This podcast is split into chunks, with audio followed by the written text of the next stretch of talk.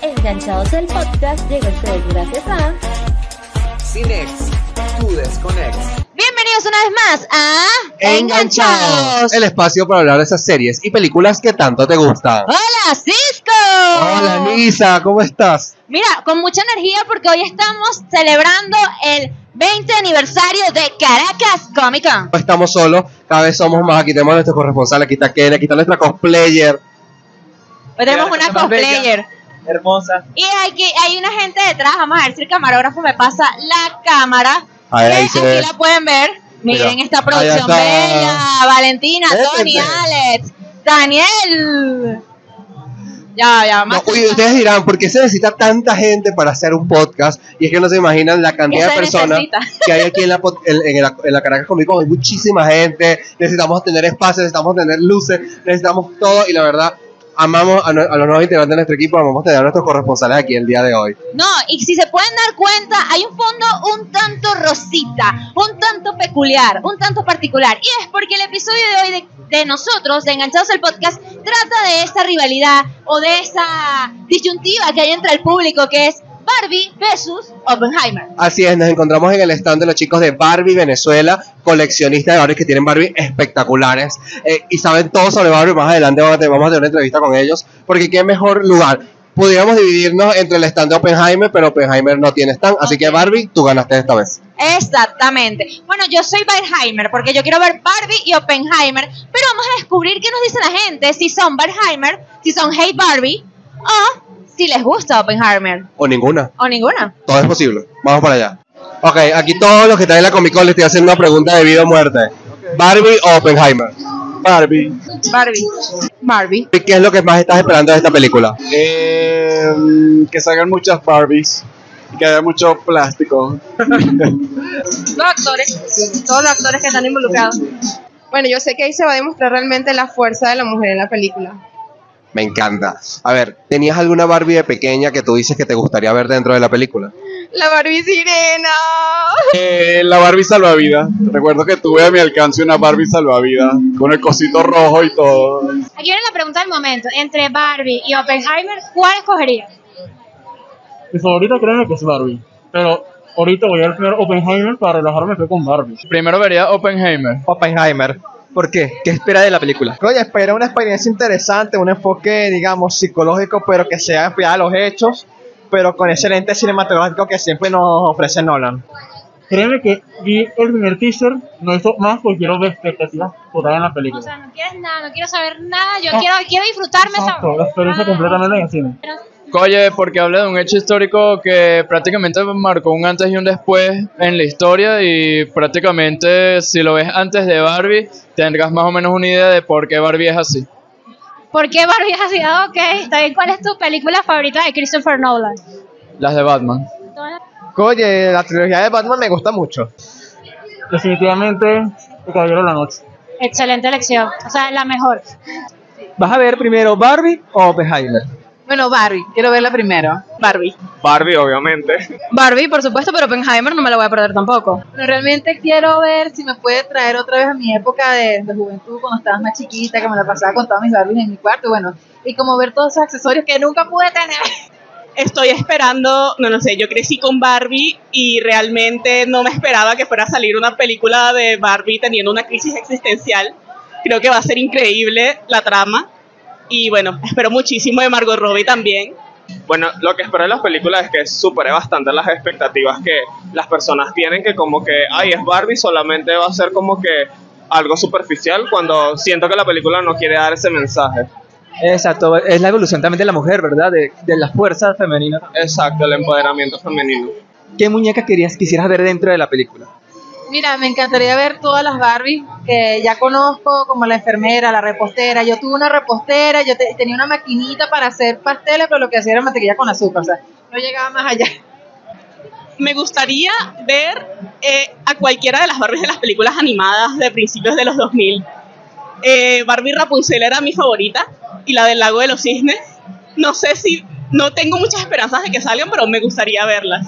Eh, me gustaría ver a la Barbie Hada y a la Barbie Sirena. Siento que son mis favoritas. Ahora bien, cuando eras chiquita, ¿cuál era tu Barbie favorita? Barbie el lago de los cisnes, del 2004, 2003. encanta. Yo vi esa película, no importa. Es increíble. Amo. Y, del, y del cast de Barbie, ¿qué personaje agregarías para que fuera perfecta la película o te parece que está ya... Mira, yo te voy a decir una cosa. Honestamente, Greta Gerwig nunca nada le sale mal como directora de cine, así que you go, girl. Te amamos, de verdad. Gracias por Lady Bird y muchas gracias, aunque no la he visto, por Barbie. Pero, eh, o sea, ella, el cast lo hizo todo tan, tan, tan, tan mágico. O sea, tiene hasta Michael Cera, que es que sí, nuestro chico eh, de internet incómodo lo tenemos en la película de Barbie, cosa que yo no me lo esperaba. O sea, cuando vi a Michael Cera en el cast fue que sí, wow. Así que, la verdad, eh, no le agregaría nada porque Greta Gerwig hizo un excelente trabajo. A pesar de que no la he visto, ya a nivel cinematográfico ya he seguido la carrera de Greta y de verdad, o sea, esa mujer, ella es Dios. Ella, eh, y, y como dijo Ariana Grande, God is a woman. O sea, no hay dudas aquí, no hay dudas. Aquí en enganchados no discriminamos a nadie y también queremos que los dinosaurios opinen. Cuéntame la pregunta más importante, ¿Barbie o Oppenheimer? Oppenheimer, ¿Por qué Oppenheimer? bomba nuclear, historia. y la otra es, ¿cuál es tu película favorita de Christopher Nolan? Inception. Gracias. Viene un, un momento importante para la historia del cine. La semana que viene estrena Barbie Oppenheimer. Barbieheimer viene esta semana. Pero estoy aquí nada más y nada menos que con Joan Valero, uno de los expertos, parte de los coleccionistas de Barbie Venezuela, ¿cierto? Exacto, exacto. Y estamos aquí para preguntarle a un especialista en Barbie todo sobre la película. Entonces, mi pregunta sería, ¿qué, ¿cómo fue para ustedes, para ti como coleccionista, cuando te enteraste que estaban preparando esta película? Bueno, cuando empezaron la, eh, la primera información de Barbie, uno tenía mucha expectativa de qué iba a tratar, porque no habían, no habían dado como mucha información. Este, después hubieron los primeros trailers, bastante divertida, pero ya sabemos que va un poquito más allá, va a ser un poco más existencial, este, y bueno, está muy emocionado. Eh, por ejemplo, Margot Robbie, con todas las premiers que ha asistido, ha hecho prácticamente un cosplay de Barbie cada premier, entonces ha hecho su tarea bien, y si lo ha hecho bien en la premier, debe ser...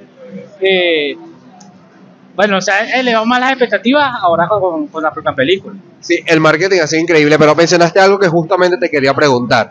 ¿Cómo fue, o sea, cómo procesaron tú y tu eh, parte de la gente de Barbie Venezuela cuando se dieron cuenta, ok, esto no es una simple película de Barbie, este es un exi- existencialismo intenso, porque cuando la directora es Greta Gerwig siempre ha hecho películas con un mensaje muy feminista, las dos películas que ha hecho han sido nominadas al Oscar, que han sido Mujercita y Lady Bird, entonces, ¿cómo fue para ustedes entender que, bueno, que esta Barbie quizás no iba a ser solamente risas y jajaja, sino que iba a tocar temas más profundos como el valor de la mujer, existencialismo de este tipo? Bueno, ya de por sí, ya el inicio de Barbie es eso.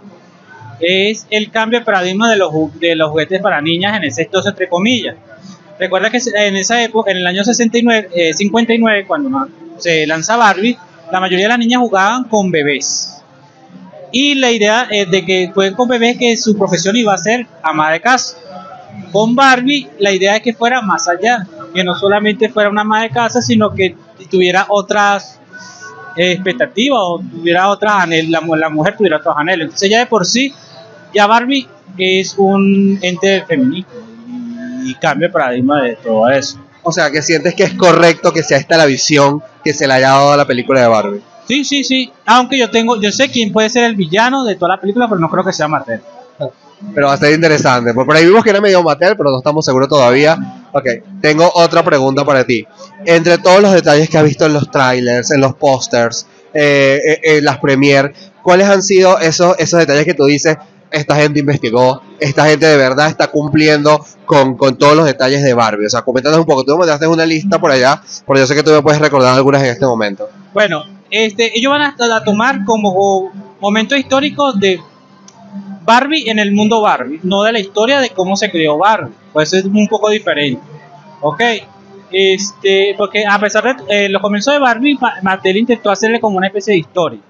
Si se percatan, la estética de la película es muy 60, eh, 50, 60 y un poquito de de los 80. Entonces ellos quieren como retomar esa, esa historia de la muñeca, más no de cuál es la historia de la película, aunque hay también unos cameos interesantes, no sé si lo puedo decir, que cuando están en el tráiler que Margot, que Barbie le- eh, se encuentra una señora mayor, y esa señora es la hija de Ruth que, eh, que se llama Bárbara. A Barbie se le coloca Barbie por esa misma señora.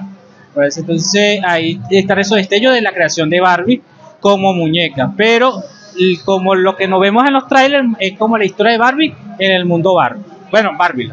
Ok, ahora quiero hacer una pregunta obviamente mucho más personal y quería preguntarte, de- eres coleccionista de Barbie, todas las Barbie que tú amas, ¿cuál quieres que salga en la película? Que tú dices, me gustaría verla ahí en la action. Bueno, yo ya yo creo que, que una de las Barbie ya la hizo- ya la fue la premier, que es el traje de la solo en spoiler, que es este. A ver si lo puedo mandar. Está aquí. Aunque en la película no van a estar estos trajes, van a estar una réplica, o una, una alusión a los trajes.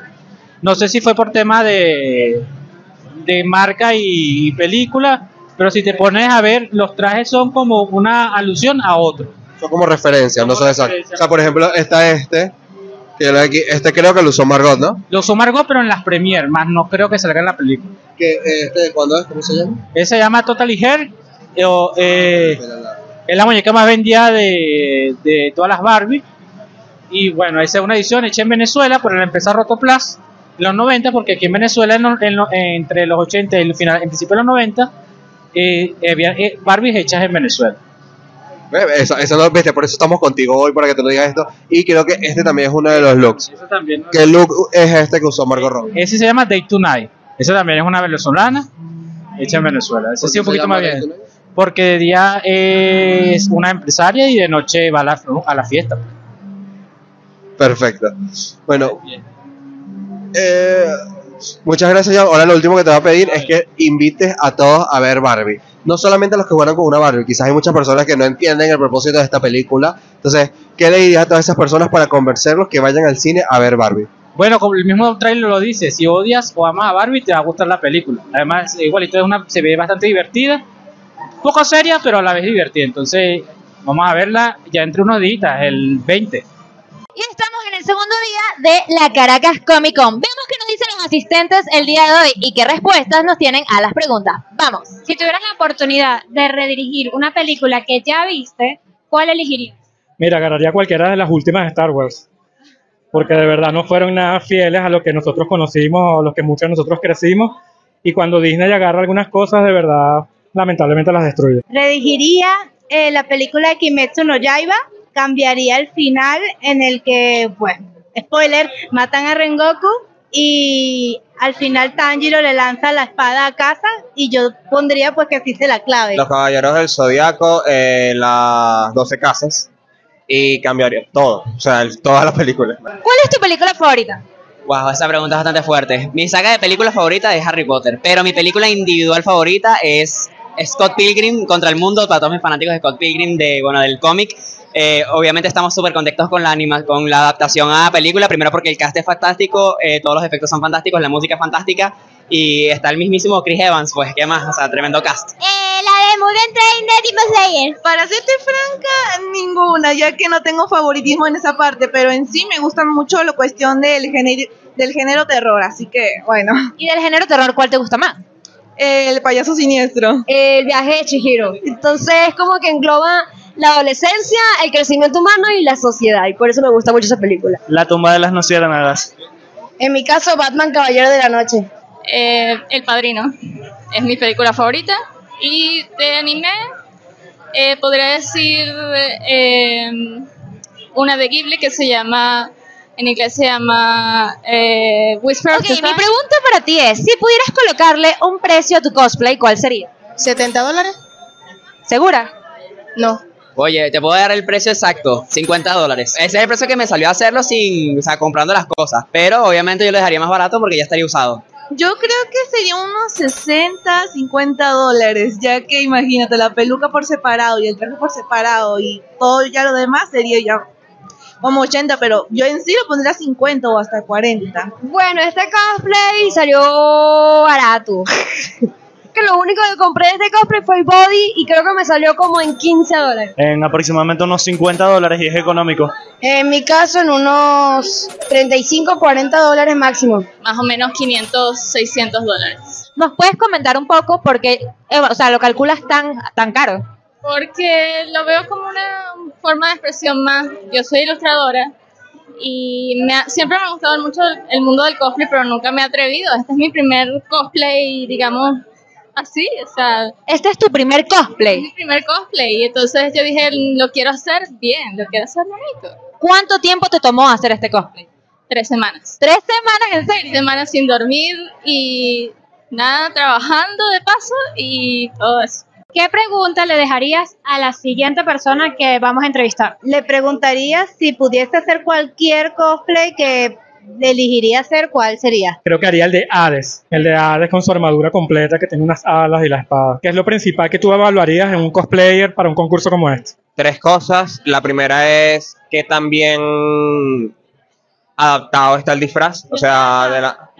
Sí, está adaptado. Que también está adaptado a la realidad, porque podemos entender que no siempre puedes pasar lo que ves en televisión a la realidad. El esfuerzo, los materiales que utilizaron, todo el esfuerzo que se le puede imprimir a un, a un cosplay y eh, la historia, la historia detrás. O sea, eres fiel a la historia del personaje. ¿Qué gobernante de algún anime te gustaría que arreglara Venezuela?